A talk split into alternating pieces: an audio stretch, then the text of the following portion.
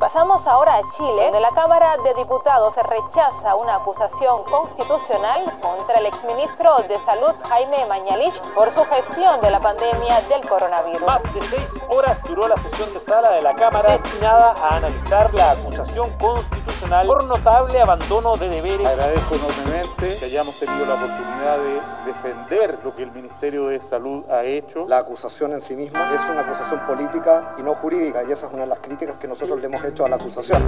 Desde la sala de redacción de la tercera, esto es Crónica Estéreo. Cada historia tiene un sonido. Soy Francisco Aravena. Bienvenidos.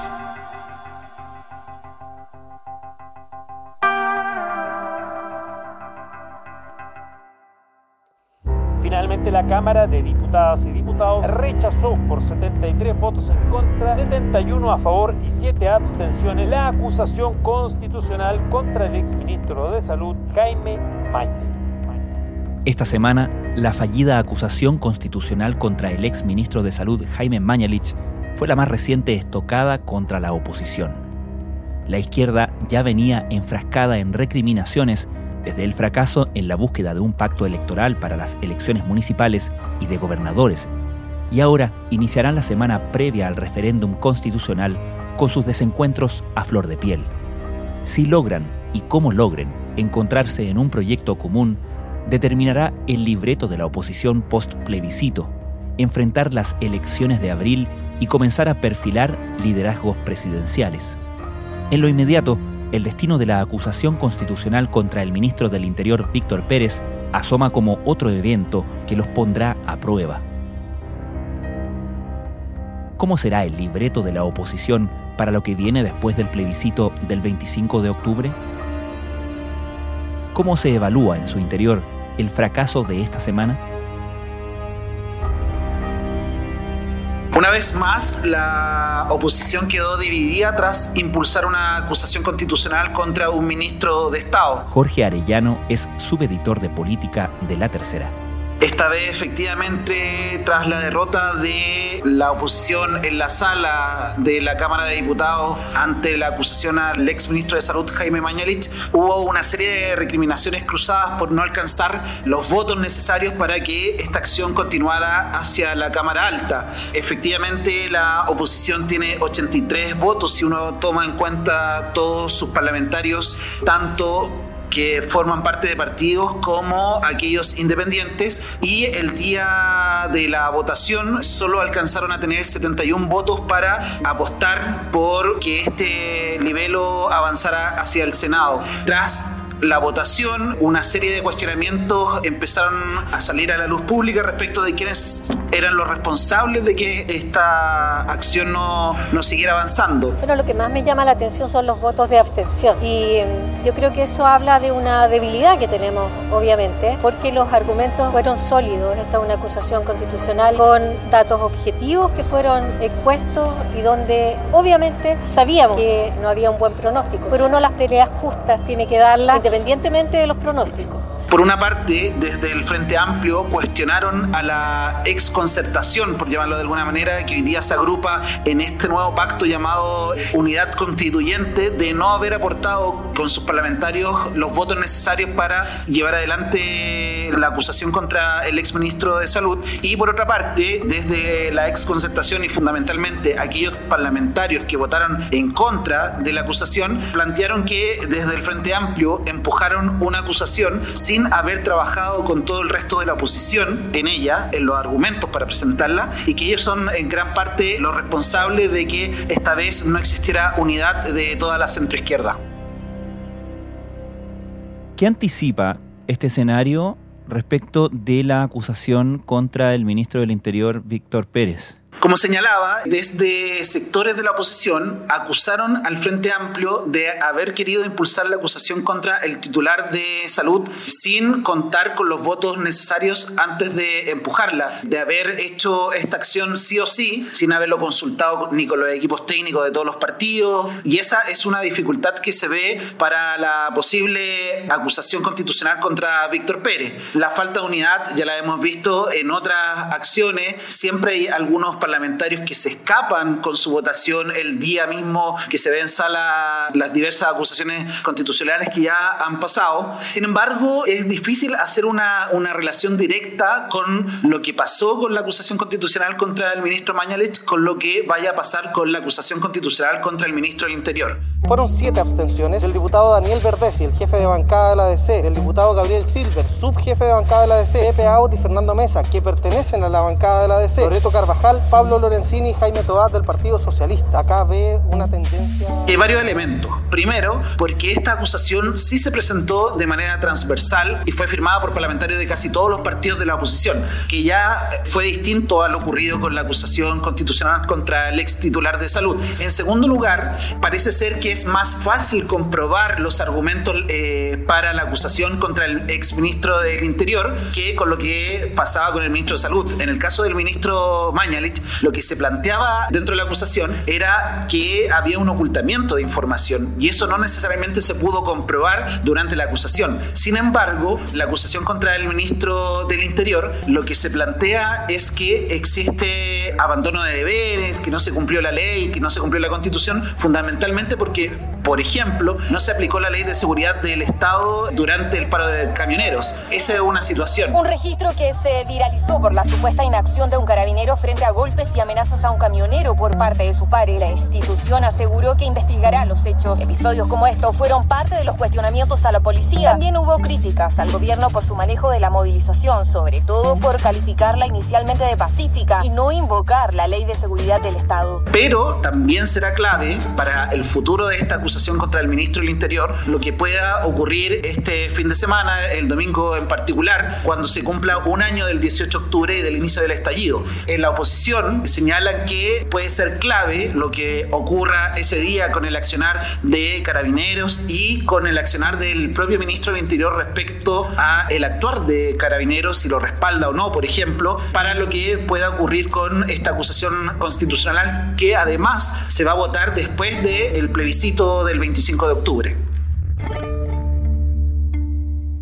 Después del plebiscito se abre otra temporada, por así decirlo, políticamente, ¿no? En relación a los procesos electorales del próximo año, comienzan a perfilarse bloques como, por ejemplo, el llamado Unidad Constituyente, eh, la ex nueva mayoría, y comienzan también a perfilarse liderazgos pretendidamente presidenciales.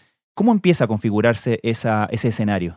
Vamos por parte. Lo primero es que efectivamente tras el plebiscito van a materializarse algunas candidaturas que hasta ahora no teníamos claridad si se iban a concretar. Por ejemplo, al día siguiente ya de la votación, todo indica que el presidente del PPD, Heraldo Muñoz, va a dar a conocer sus aspiraciones a la moneda. De ir escogiendo a las mejores personas y hacerlo de manera transparente, de manera democrática. Este mundo de centro izquierda que quiere cambios profundos, pero con gobernabilidad creo que también tiene el derecho de, de poner sobre la mesa sus propuestas y, su, y sus nombres. Y probablemente eso lo vamos a hacer más temprano que tarde, es verdad, eso lo reconozco, porque los tiempos se, se aceleran. También se espera que después del plebiscito, la ex candidata presidencial del Frente Amplio, Beatriz Sánchez, dé a conocer si va a seguir con una nueva apuesta hacia el sillón de la moneda o finalmente se va a bajar de esta carrera. También vamos a tener, por ejemplo, la primaria interna de la democracia cristiana donde Alberto Undurraga y Jimena Rincón se van a disputar quién va a representar al partido. Entonces va a haber un escenario donde eh, va a haber más claridad respecto de cuáles son finalmente los candidatos presidenciales que se van a, a disputar esta carrera. Sin embargo, en la oposición parece que no vamos a tener tanta claridad respecto del mecanismo que vamos a tener para elegir a este candidato presidencial. Con la creación de unidad constituyente, tras las fracasadas negociaciones para tener primarias municipales de gobernadores regionales, se abrió un escenario nuevo por ejemplo, desde partidos como la democracia cristiana plantean que esta unidad constituyente, que la integra la misma democracia cristiana, el Partido Radical, el PPD, el Partido Socialista, Ciudadanos y el PRO, tiene que hacer una primaria entre ellos, es decir, excluyendo al que a todas luces parece ser el candidato del Partido Comunista, Daniel Jaue. Por otra parte, el Frente Amplio vive su propio dilema. Actualmente no están dentro de ninguna coalición. Tras las negociaciones por las primarias de gobernadores regionales y municipales quedaron de alguna manera aislados. 5 de la tarde y el Frente Amplio firmaba sus propias primarias. Ellos lamentablemente vinieron acá a hacer una especie de show mientras estábamos dialogando y acercando posiciones, fueron en paralelo a inscribir a nuestras espaldas y sin avisarnos un pacto propio de primarias, parciales y excluyentes, consolidando por tanto la división de la oposición. Y también existe diferentes posturas dentro del mismo conglomerado respecto de hacia dónde avanzar. Si, si ir hacia el centro junto con esta unidad constituyente o acercarse más al Partido Comunista. De hecho, ya hay partidos que han iniciado conversaciones con el Partido Comunista y eso ha generado complicaciones y enojos también dentro del Frente Amplio, como por ejemplo lo ocurrido con el Partido Liberal, el partido más de centro, por así llamarlo, del Frente Amplio, que ha dicho que no está dispuesto a ir en un pacto con el Partido Comunista, por lo tanto, incluso ha manifestado la posibilidad de retirarse del Frente Amplio si eso llega a ocurrir. ¿Cuál es la posición en todo este panorama de alguien que ha retornado, por así decirlo, Marco Enrique Sominami y su partido, el PRO. El Partido Progresista fue una de las sorpresas dentro de este pacto unidad constituyente el día 30 de septiembre, cuando se inscribieron finalmente estas primarias de este nuevo pacto. El Partido Progresista formaba un bloque, una coalición junto a el Partido Comunista y la Federación Regionalista Verde Social. Y en ambos partidos, tanto en el Partido Comunista como en la Federación Regionalista, cuestionaron duramente al PRO por haber firmado este acuerdo con los otros partidos de la centroizquierda, lo acusaron incluso de traición a este partido.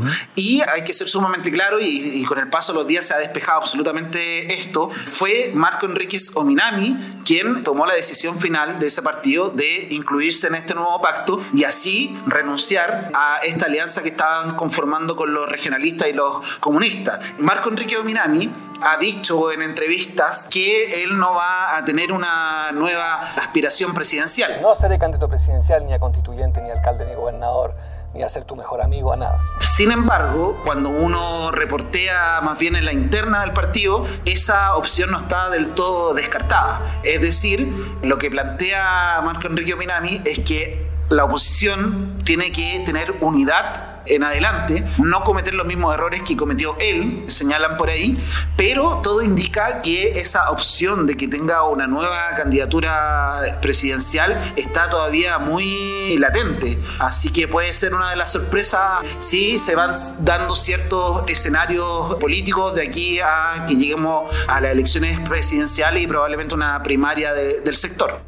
Cuando Marco Enrique habla de no cometer los errores que cometió él, está hablando de construir, por ejemplo, identidad versus o privilegiar la identidad partidaria versus la viabilidad electoral, por ejemplo? Efectivamente, ese es también uno de los temas que han recalcado dentro del Partido Progresista y que ha planteado también Marco Enrique Minami, es que hoy en día la oposición requiere de unidad para hacerse cargo de las demandas que está pidiendo la ciudadanía tras el 18 de octubre pasado. Marco Enrique Minami dice que esas son las banderas que él siempre ha liderado en sus candidaturas anteriores y que efectivamente esas banderas no se pueden llevar adelante si no hay unidad. Ese es uno de los puntos clave. Y efectivamente él habla de unidad y de los errores del pasado porque alguna vez, por ejemplo, no apoyó eh, directamente a Eduardo Frei en una segunda vuelta, lo que permitió el triunfo de la derecha. Él no ha participado de las primarias de la oposición, permitiendo, por ejemplo, el segundo triunfo de Sebastián Piñera. Entonces, cuando se refiere a esos errores del pasado, es que el no ir unidos le permitiría nuevamente a la derecha hacerse del gobierno. Sigo sin querer volver a la, actividad política diaria. Participo del debate público, ayudo en lo que me parece esencial, decido yo lo que es esencial. Y para mí lo esencial hoy es la unidad de la oposición para derrotar a estos poetas, a estos genios que hace un año, justo un año, nos enseñaban que Chile era un oasis. Creo que hay que sacar por las urnas a la frivolidad y la falta de empatía. Por de pronto, lo más inmediato después del plebiscito del 25 son las elecciones municipales de gobernadores de abril del próximo año. Y tradicionalmente se ha dicho y ha demostrado ser que las, eh, las municipales en particular suelen ser buenos predictores del eh, proceso presidencial que viene meses después. ¿Qué expectativas tienen en la oposición respecto de estas elecciones, considerando todos los problemas que tuvieron y el fracaso a la hora de buscar una lista unitaria? Bueno, el discurso público es que después de los, del fracaso de, las negociaciones para las primarias había que dar vuelta a la página y muchos dirigentes de la oposición señalaron que todavía había espacio para lograr ciertos acuerdos, por ejemplo, pactos por omisión en alcaldías o incluso pactos con omisión en las gobernaciones regionales en que no pudieron llegar a primaria. ¿Qué es lo que pasa? No hubo posibilidad de llegar a acuerdo, por ejemplo, cuando el Frente Amplio dijo, ok, estamos disponibles a hacer primarias en todas las regiones del país, no hubo un acuerdo. Efectivamente, se ha hablado de que las municipales son predictores de lo que va a pasar en las presidenciales, pero también nosotros acá tenemos un, un hecho inédito porque hay elecciones de gobernadores regionales, cuestión que nunca había ocurrido anteriormente, y desde la oposición y también desde el oficialismo señalan que solo la unidad de la oposición permitiría hacerlos competitivos. Si no había unidad, era muy difícil competir en las 16 regiones y probablemente le iban a entregar estas gobernaciones a la derecha. Por eso ahí todavía hay una cuestión que ha hecho que estas alianzas, estas divisiones, esta fragmentación dentro de la oposición no se materialice del todo, porque saben que es urgente la unidad para enfrentar esas gobernaciones municipales o probablemente van a terminar cediendo todas esas gobernaciones, lo que sería un fracaso total para la oposición, una derrota que probablemente las bases partidistas no se lo perdonarían a sus dirigentes.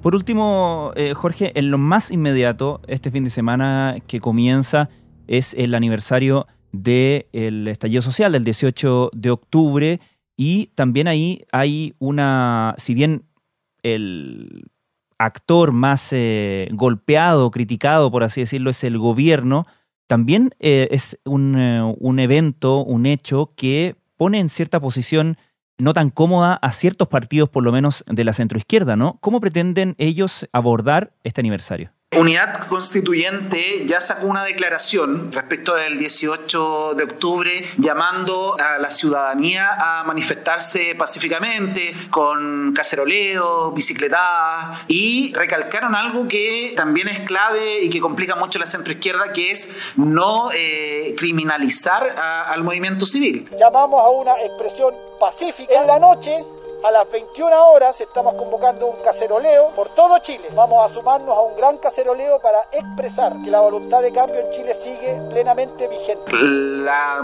unidad constituyente planteó que efectivamente se puede manifestar y evitó de, todas formas en este comunicado que hicieron en conjunto hacer cualquier cuestionamiento a las movilizaciones sociales. Lo que ocurrió el 18 de octubre también marcó en parte lo que hemos visto en la oposición y esta fragmentación que existe. Hubo un acuerdo para una nueva constitución que terminó en el plebiscito, por ejemplo, del próximo 25 de octubre. Sin embargo, eso generó divisiones en la oposición. El Partido Comunista terminó no firmando ese acuerdo. En el Frente Amplio terminaron yéndose partidos del conglomerado porque no estaban de acuerdo con el, con el acuerdo, por así decirlo. Vemos que figuras como Jorge Charp terminó saliéndose de su partido, Convergencia Social del Frente Amplio, y hasta el día de hoy hay un debate respecto de aquellos como el Partido Comunista que hoy día se están subiendo supuestamente al carro de la victoria de, del plebiscito próximo. Entonces, todo lo que pasó desde el 18 de octubre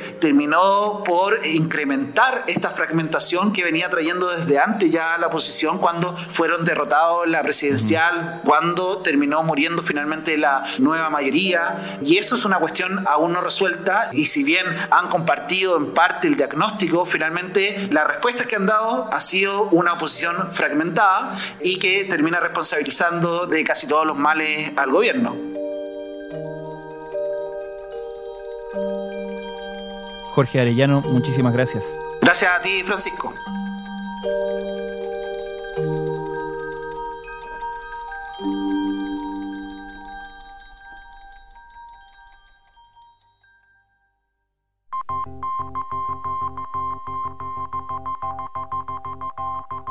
Crónica Estéreo es un podcast de La Tercera. La producción es de Rodrigo Álvarez y Melisa Morales. Y la edición de quien les habla, Francisco Aravena. La postproducción de audio es de Michel Poblete.